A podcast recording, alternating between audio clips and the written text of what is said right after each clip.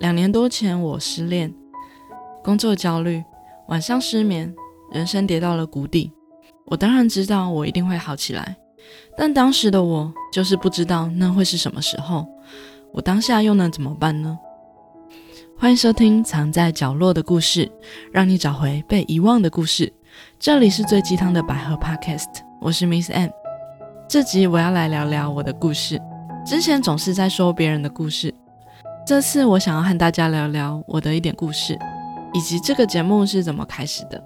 如果有听我之前节目的朋友，可能会知道我是一个铁饭碗的轮班人员，目前已经在台中工作快满两年的时间了。其实，在两年多前呢，我是在桃园工作有四年的时间了，也算是一个非常稳定的工作。但是在两年多前的时候呢，我发生一些事情，我恢复了单身，当时也失恋了。也开始一个人搬到了新房间居住，我非常的不适应，一个人的房间总是觉得很空荡，加上每天的轮班生活让我非常的疲倦，工作的压力也非常的大，加上我真的很不适应一个人的生活，又雪上加霜的失恋，所以我的生活跌到了谷底。当时很感谢有朋友陪在我的身边，但是他的陪伴就是短暂的。可能就是几个小时的陪伴，让我可以稍微的没那么空虚跟难过。但是呢，回到一个人的时候，我还是会感到非常的失落。我不可否认的说，那段时间是我人生最糟糕的一段时间，并且我晚上开始失眠了。我的人生中从来没有失眠过。我想了非常多的方法，去怎么样解决我失眠的问题呢？什么东西可以让我在晚上可以关着灯？睡觉的时候又能陪伴我呢？我当时呢有一台小米的智慧音箱，所以呢我尝试用它听音乐，还有听一些白噪音、环境音，嗯，多少有一点点帮助，但是效果并不大。那最后呢，我就选择了音频节目，因为音频节目可以听得比较久，而且我可以认真的听它的内容。那当时呢，其实台湾的 Podcast 节目还不是很多。当时我其实只能看得到排行榜上的一些节目，基本上你搜寻什么，几乎都是查无内容的。对，那当时呢，排行榜上的内容呢，我没有找到真的很喜欢的。我平常就是很喜欢看一些说剧的、说故事的，或者说案件的节目，但是当时确实台湾的 podcast 节目并没有那么多，所以后来呢，我是听了大陆的喜马拉雅这个 app。它也是类似 podcast 的一个音频的 app，它的节目内容其实就是很丰富了，所以我最后就是选择这个 app 来听节目。那毕竟呢，嗯，是大陆的口音，所以我多少还是有点不习惯他们的形态。那也没有我平常看的 YouTube，所以呢，也不是很熟悉那个内容，故事也不是我很喜欢的，所以总觉得没有对到我的口味。听那些案件的节目呢，又觉得一个人住有点恐怖，不太适合一个人睡前听。后来呢，我也想说我要找呃百合相关的故事，但总觉得有种距离感啊。首先，它的内容并不是很多，都是短短的。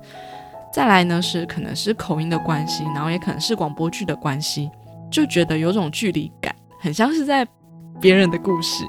我比较想要的是一种。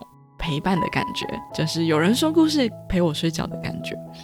所以我其实前期光要找我听得下去的节目就非常的困难。最后呢，我找到了类似情感电台的这种节目，每一集大概十到十五分钟的时间，他们会谈论一个人生的课题或人生的议题。呃，通常都是跟我年纪差不多的呃一些共鸣的话题，例如呃是不是要买房啦，是不是要回家工作啦，然后会不会被催婚呢，或是遇到朋友的比较，遇到亲友的比较要如何解决？等等的这些议题。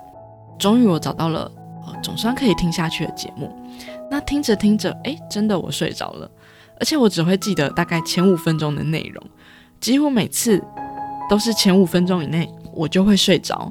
每一天醒来就会想说，哎，我到底那一集的节目我到底听到了哪里？所以我每次都要重听，但是都是听不完那一集。所以对我来说啊是很有用的，总算找到了可以解决我失眠的问题。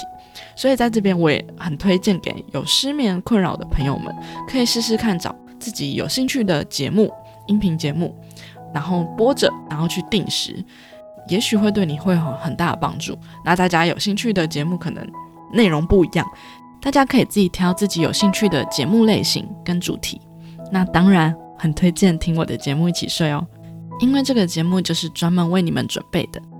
那后来随着时间慢慢的过去，我其实也慢慢的开始习惯了一个人的生活。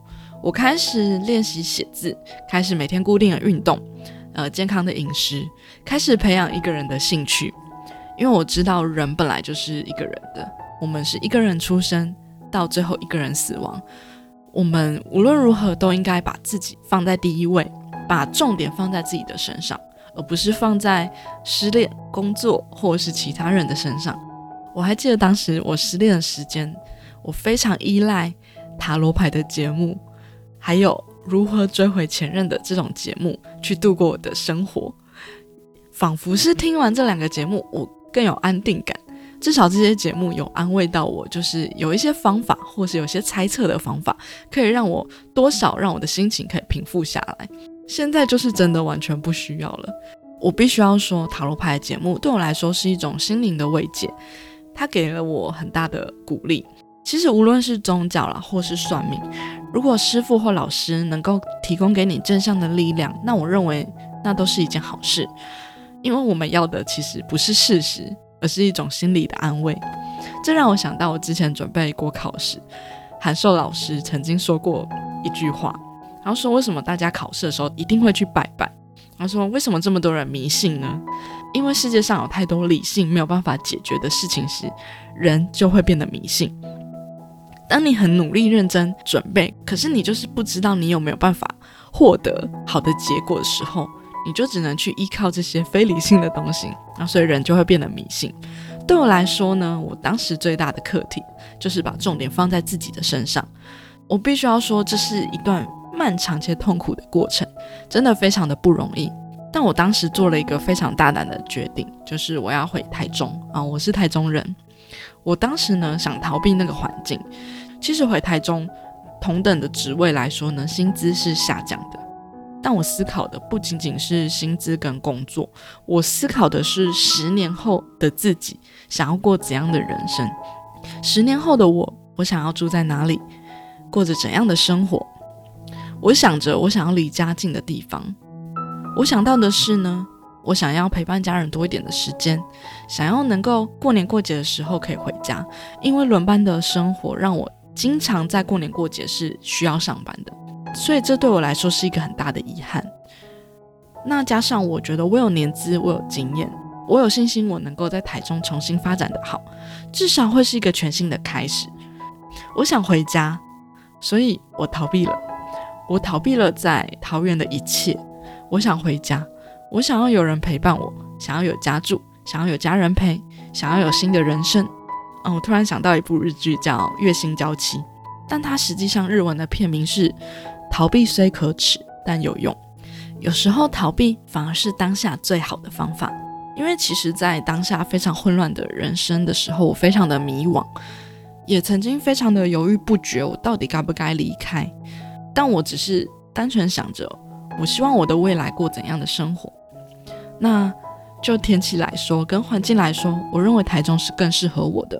还有家人跟朋友，那我为什么一定要待在那里？我为什么一定要坚强？为什么一定要学会一个人生活呢？所以我后来决定我回台中工作。那有听成人考试那集的朋友，应该知道我前一份工作呢，准备不到两周的时间就考上了。但这次呢，我是几乎没有准备就考上了现在的工作。答案也很简单，因为我有资历了。当我还是菜鸟的时候呢，我不会在意我多做了什么事情，因为我知道那些东西都是我得到的经历，都会成为我未来的资产。不是多聪明或多有本事，我只是愿意花时间在累积我自己的资产跟资历。有些东西呢是别人拿不走的，而且可以为你的未来带来一定的保证。当我真的回到台中之后呢，不知道什么时候开始，我也渐渐的走出了失恋，走出了低潮。开始每天睡得好，吃得好，心里也很踏实。我开始了我的新的人生。虽然我也曾经迷茫过，但现在我可以说，离开是我做过最好的决定。大家有没有听过五月天的一首歌叫《第二人生》？我很喜欢里面的一段歌词，分享给大家。如果命运注定你的诞生，如果末日始终没有发生，不要等到来生，让此时此刻能不虚此生。现在呢，正是我的第二人生。当我渐渐走出失恋、失眠及低潮后，工作也渐渐的步上了轨道。我有更多自己的闲余的时间，可以做我自己想做的事情。我就想到我当时的经历，我之前发生过的事情，对我来说是很大的成长。但我知道呢，还有很多人也正在经历这些痛苦，甚至我在工作的时候也时常遇到不适应的问题，以及新的人生的课题。所以呢，我特别想要用声音陪伴那些和我一样的人一起入睡。我想做一个当时的我会想要听的节目，包含女同志的电影、电视剧，以及那些。哦，我童年时会喜欢的故事，或是可以带给我成长跟启发的故事。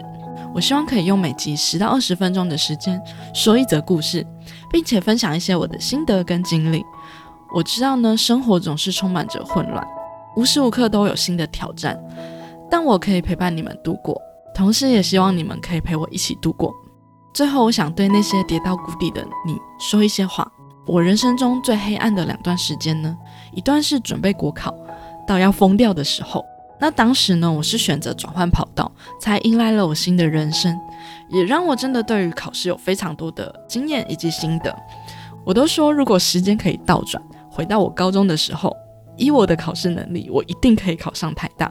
但事实是，时间当然不能重来。所有这些我获得的考试的技巧跟这些心得经验，也都是透过时间累积的。没有之前那些经验呢，我也不可能拥有这些技能。如果想要听考试相关技能的朋友呢，也欢迎留言跟我说。有机会呢，我会再分享更多的内容给大家。再来第二段黑暗时期呢，就是我这集分享的那一次失恋。这两次经验真的都让我蜕变跟学到很多东西，也都是我觉得我人生改变最大、最宝贵的时光。在我最黑暗的时间呢，我就看到了一句话，他说：“跌到谷底呢，就代表你接下来的人生只会越来越好。”所以失恋的朋友，或是跌到低谷的朋友，我都要说恭喜你，因为你即将迎来高光时刻，迎来成长涨幅最大的时刻。但当下的我，虽然知道我会好起来，但是当下我还是非常的焦虑，因为我不知道那是什么时候，以及我当下可以怎么办，所以我才会把我这一路走来的经验，呃，分享给大家，希望让大家有一点点的鼓励的作用。最后也要给呃现在谷底的你三个建议。第一个呢是一定要回归你自己，回归你自己。所有的事情呢，当你越渴望的时候呢，可能就越达不到。有点类似我上一集上一次讲成人考试那一集的说法一样。你越想要追求外在或追求别人，你可能越达不到。当你回归到你自己，你想要做什么，你想要成为怎样的人，你就会自然而然的获得。这些你以前想要的东西，这些东西真的是很神奇的。虽然说对自己好是一种老生常谈，但是这真的是非常重要的过程。你一定要想着你未来想要成为怎样的人，你想要过怎样的人生，这才是你自己最重要的目标。那当你把重点放在你自己身上，你想要过怎样的人生时，相信我，那些你曾经想要追求的东西，它就会自然而然的变成你的。因为这些都是你想要做的事情，你会自然而然的得到。那第二个呢？就像我这集讲的，离开是我做过最好的决定。逃避虽可耻，但有用。当你现在一个低谷时，当你在一条路走到死巷时，记得我们人生还有非常多的路，适时的转换跑道、转换环境，或者是逃离你的舒适圈。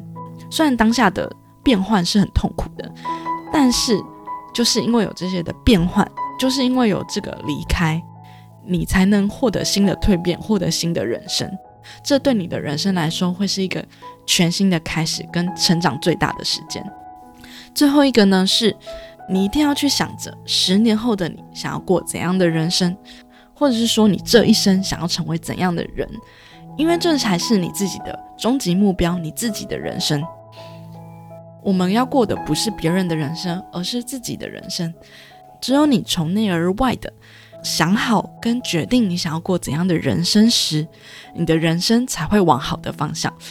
有点类似我呃上一集在彩虹月报分享的我最后一个观点，就是呢，我们常常在忙着做很多很紧急的事情，但是那些紧急的事情可能是重要的事情，有可能是不重要的事情，但是我们都在处理紧急的事情时，我们就没有时间去思考更长远的目标跟更好的决定。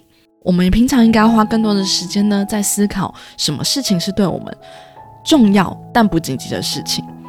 包含呃，你想要过怎样的人生？你的身体健康、理财规划跟你的未来要怎么过？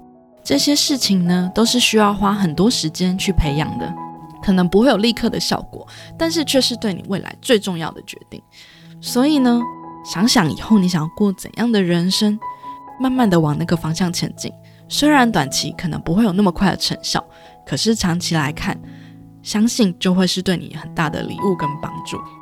以上这集呢，就是我想要分享我自己的一点点的故事，以及呢，我想要做这个节目的原因，也希望带给大家一点点的鼓励。如果有任何的意见跟想法，都欢迎到 IG 跟我说，或者是留下你的评论，我也会在之后的节目呢回复给大家我的想法跟意见。就像我做节目的原因一样，我知道生活呢总是充满着混乱，我也一样，但我希望呢。每次我的成长都可以分享给你们，陪伴你们一起度过。同时呢，也希望你们能陪我一起度过。那这集的节目就到这边。如果喜欢我的节目，欢迎留下五星评论或分享给你有兴趣的朋友。我也会不定期分享相关的资讯在我的 IG。如果有兴趣的朋友，也欢迎 follow 我的 IG。最后，祝福收听我节目的朋友都能获得幸福的人生。那我们下次见喽，拜拜。